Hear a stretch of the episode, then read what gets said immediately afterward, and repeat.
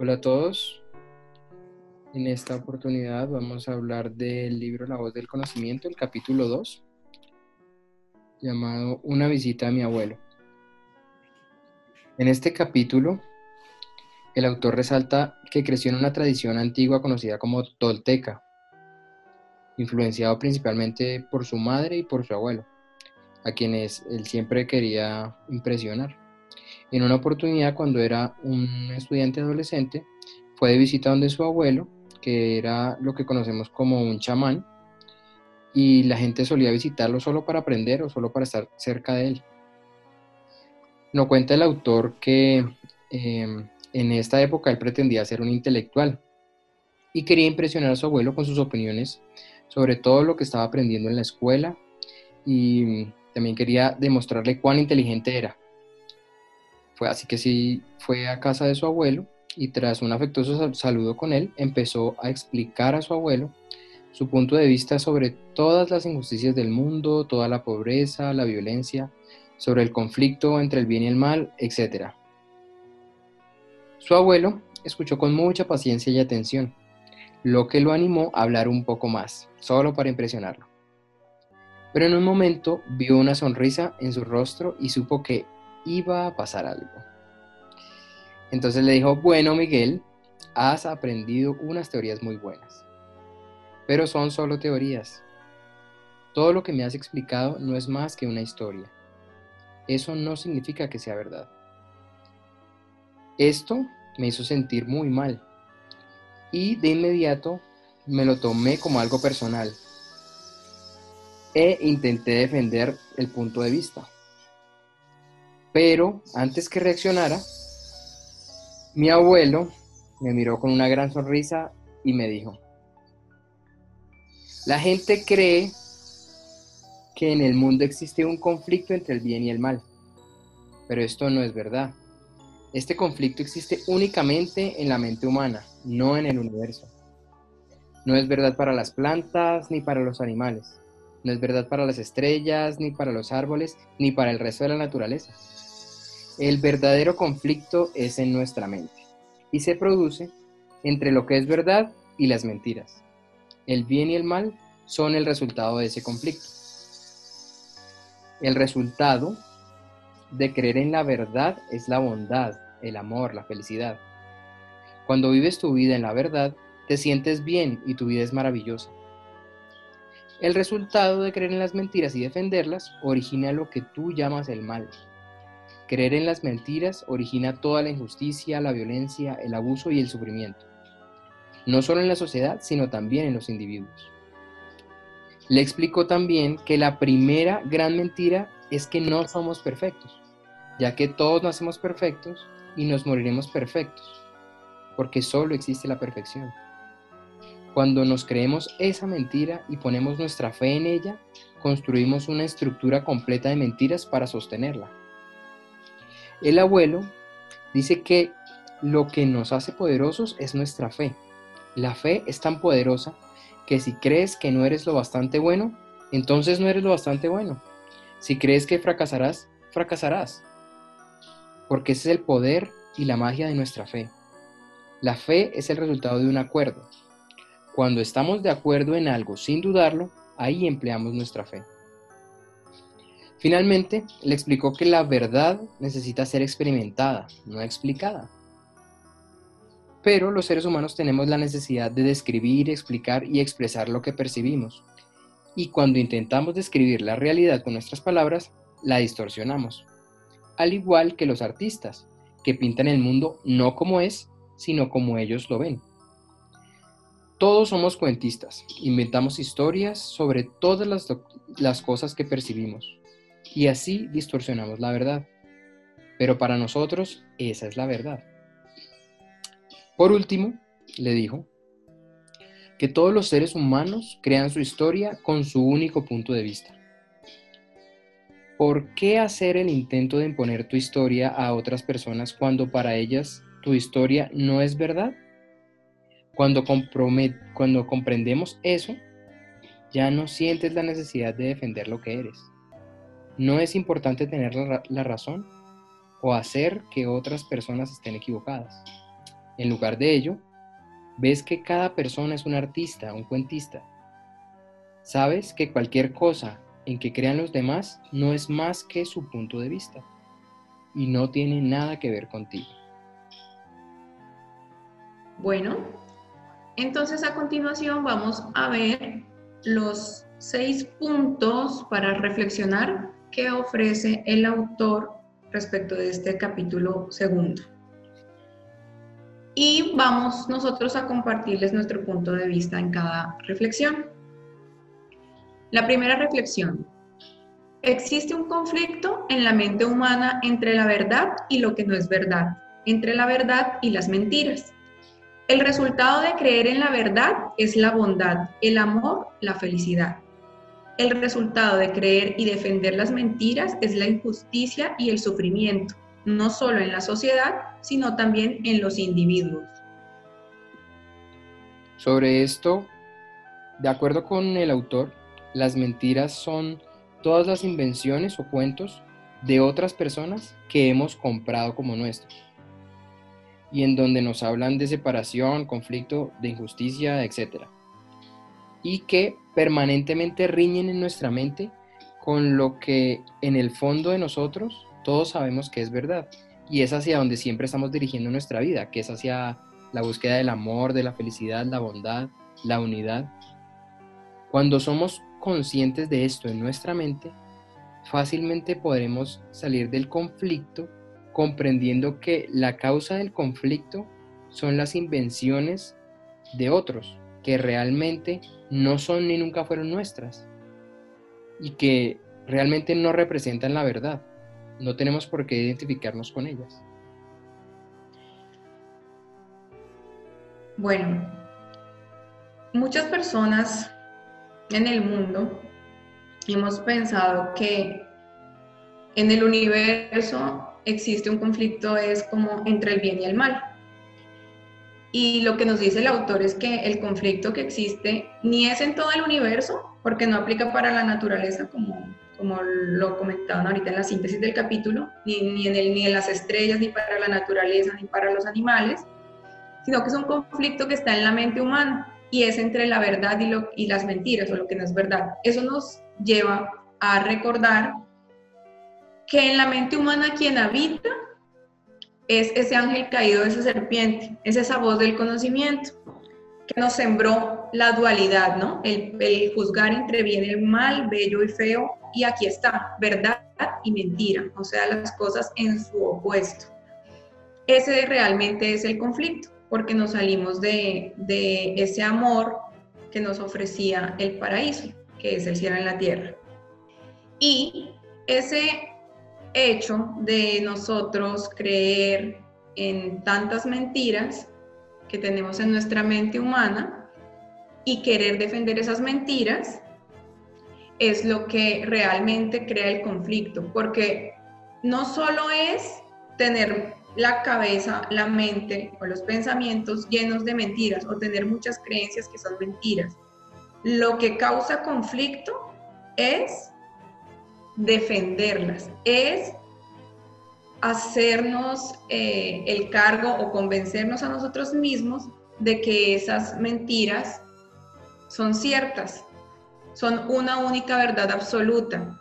Y ahí nace el mal cuando pretendemos defender esas, esas verdades absolutas que nosotros no nos creemos, pero que más adelante vamos viendo cómo en realidad cada persona tiene su propia verdad porque cada persona tiene su historia. Y la segunda reflexión eh, nos dice, todo el drama que sufrimos los seres humanos es el resultado de creer en mentiras, principalmente sobre nosotros mismos. La primera mentira que creemos es no soy. No soy como debería ser, no soy perfecto. La verdad es que todo ser humano ha nacido perfecto porque solo existe la perfección.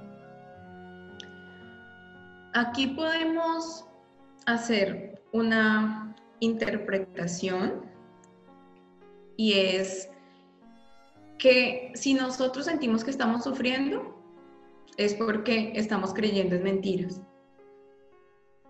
Y podemos quizá ver que el grado de sufrimiento en la vida de una persona tiene relación directa con las mentiras que esa persona se ha creído.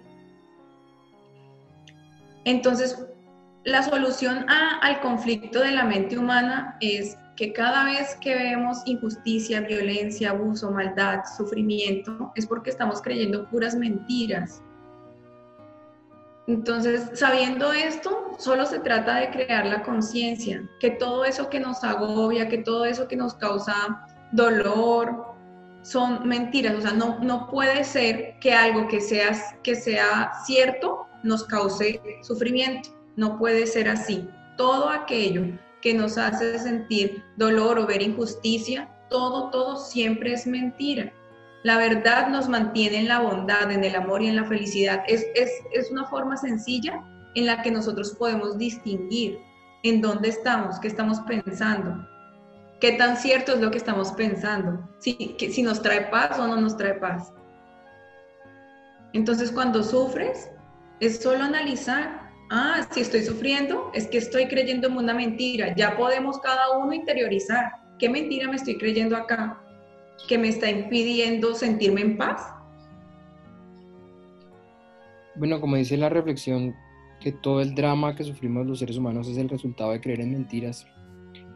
Pues dado que nadie quiere drama en su vida y, y, el drama se crea a partir de las mentiras que nos hemos creído, la forma de acabar con el drama y el sufrimiento es identificar todas esas ideas de conflicto y separación que tenemos en nuestra mente y entender que la perfección que somos como, como humanidad no consiste en que todos pensemos lo mismo, sino en terminar con las mentiras. Ese es el camino eh, que nos conduce a la felicidad, el de terminar con todas las cosas que erróneamente nos enseñaron o nos creímos en nuestra niñez o durante toda nuestra vida, que hemos estado creyendo y que no nos permiten ver la realidad de la perfección que somos. La tercera reflexión. Los seres humanos no tenemos ni idea de lo que realmente somos, pero sabemos lo que no somos. Creamos una imagen de perfección, una historia sobre la que deberíamos ser y empezamos a buscar una falsa imagen. La imagen es una mentira, pero invertimos nuestra fe en ella. Después, construimos toda una estructura de mentiras para sostenerla. Bueno, si fijamos nuestro enfoque en lo que sí somos, en lo que sí tenemos, en lugar de lo que no somos, y comprendemos que somos perfectos y que lo que consideramos imperfecciones solamente son parte de nuestro proceso de aprendizaje para soltar las mentiras que hemos creído sobre nosotros y los demás. Así, pues veremos que el proceso no consiste en aprender sino precisamente en desaprender lo que nos han enseñado erróneamente sobre nosotros mismos y sobre el mundo. Todo lo que nos, nos hemos creído sobre cómo es la realidad o cómo debería ser. Nos está mostrando acá que cuando olvidamos el hecho de que somos perfectos, estamos distraídos y nos ponemos a imaginarnos de qué manera podríamos ser perfectos, porque olvidamos que ya lo somos. Entonces, en ese proceso de imaginarnos qué tenemos que ser o hacer para llegar a ser perfectos, todo ese camino es un camino de puras mentiras. Es, una, es, es esa estructura de mentiras de las que habla el autor. El camino en el que nosotros eh, queremos transitar para alcanzar algo. ¿Lo vamos a alcanzar? No vamos a alcanzar la perfección por el camino que nosotros como seres humanos en nuestra mente ideamos, porque la perfección ya estaba antes de todo eso. Ya es, ya somos. La cuarta reflexión dice, la fe es una fuerza poderosa en los seres humanos. Si depositamos nuestra fe en una mentira, eso se convierte en verdad para nosotros. Si creemos que no somos lo bastante buenos, entonces así será. No somos lo bastante buenos. Si creemos que fracasaremos, lo haremos, porque ese es el poder y la magia de nuestra fe. Normalmente, algunos relacionamos la fe con religión. El punto de vista que nos ofrece aquí el autor no tiene nada que ver con algo religioso. Sencillamente nos dice que la fe es creer en algo, no tener dudas sobre algo, así de sencillo. Y ese aspecto de cuando nosotros como seres humanos creemos en algo, o sea, no tenemos dudas sobre alguna cosa, se convierte en realidad para nosotros. Era lo que mencionaba también en el capítulo anterior, de que cada ser humano crea lo que cree. O sea, nuestras creencias son lo que manifiestan la verdad o, lo que manifiestan la realidad que nosotros vemos. Por eso ahí dice, si creemos que fracasaremos, fracasaremos, porque ahí está el poder de la fe, ahí está el poder de la creencia, ahí está el poder de nosotros como humanos. Que sí tenemos un poder creativo, al igual que Dios. Y por eso es tan importante que tengamos la conciencia de revisar en qué estamos creyendo. Si ya sabemos que la mayor parte de las creencias que nosotros tenemos son mentiras, lo que nos corresponde es revisar si esas mentiras nos están trayendo paz, felicidad, amor, o si nos están generando emociones que no queremos, que son sufrimiento para nosotros. Y, todo lo podemos corregir. Bueno, eh, como mencionamos en la introducción del capítulo, la fe es, es un acuerdo que hacemos con nosotros mismos y que el resultado de ese acuerdo es el que crea nuestra realidad. Pues nuestros resultados y por lo tanto nuestra vida está creada por lo que, lo que tiene nuestra fe, en lo que la depositamos. Así que es importante que lo que acordamos en nuestro interior refleje lo que realmente somos, somos perfección, para que nuestros propios acuerdos no nos estén minimizando, no nos estén limitando y nos corten las posibilidades de alcanzar la felicidad en cada momento. Estemos muy conscientes de cuáles son esas cosas en las que estamos depositando nuestra fe, qué es lo que creemos, qué es lo que hemos acordado que creemos como cierto para crear una, vida y una realidad de perfección y de felicidad en cada momento. La quinta reflexión. Los seres humanos podemos percibir la verdad con nuestros sentimientos, pero cuando intentamos describir la verdad, solo somos capaces de explicar una historia que distorsionamos con nuestra palabra. La historia puede ser verdadera para nosotros, pero eso no significa que sea verdad para alguien más. Mm, teniendo presente que lo que es verdad para nosotros no necesariamente es verdad para los demás, dado que cada uno expresa una percepción propia del mundo basada en las historias que cada uno ha aprendido por separado. Entonces, no es necesario convencer a nadie de nada. Más bien, lo que es necesario es aceptar que su verdad es distinta de mi verdad y que eso está bien. Cada uno de nosotros tenemos nuestra propia historia. Cada uno de nosotros nació en determinado país y tiene determinado lenguaje y, y tiene los padres que tiene y todos somos distintos. Todos vamos a percibir la realidad de una forma distinta. Entonces, cuando nosotros contamos esa historia de nuestra realidad como nosotros la vemos, naturalmente ya le estamos implantando a esas palabras esa percepción que nosotros tenemos, que es solo de nosotros. Otras personas no van a ver las cosas de la misma manera si la historia que yo estoy contando la cuenta mi padre o mi madre, va a contarlo desde otra perspectiva, desde la suya, con sus creencias, con, con, su idioma, con sus historias, con sus propias experiencias. El lenguaje lo creamos como una forma para facilitar la comunicación entre todos los seres humanos.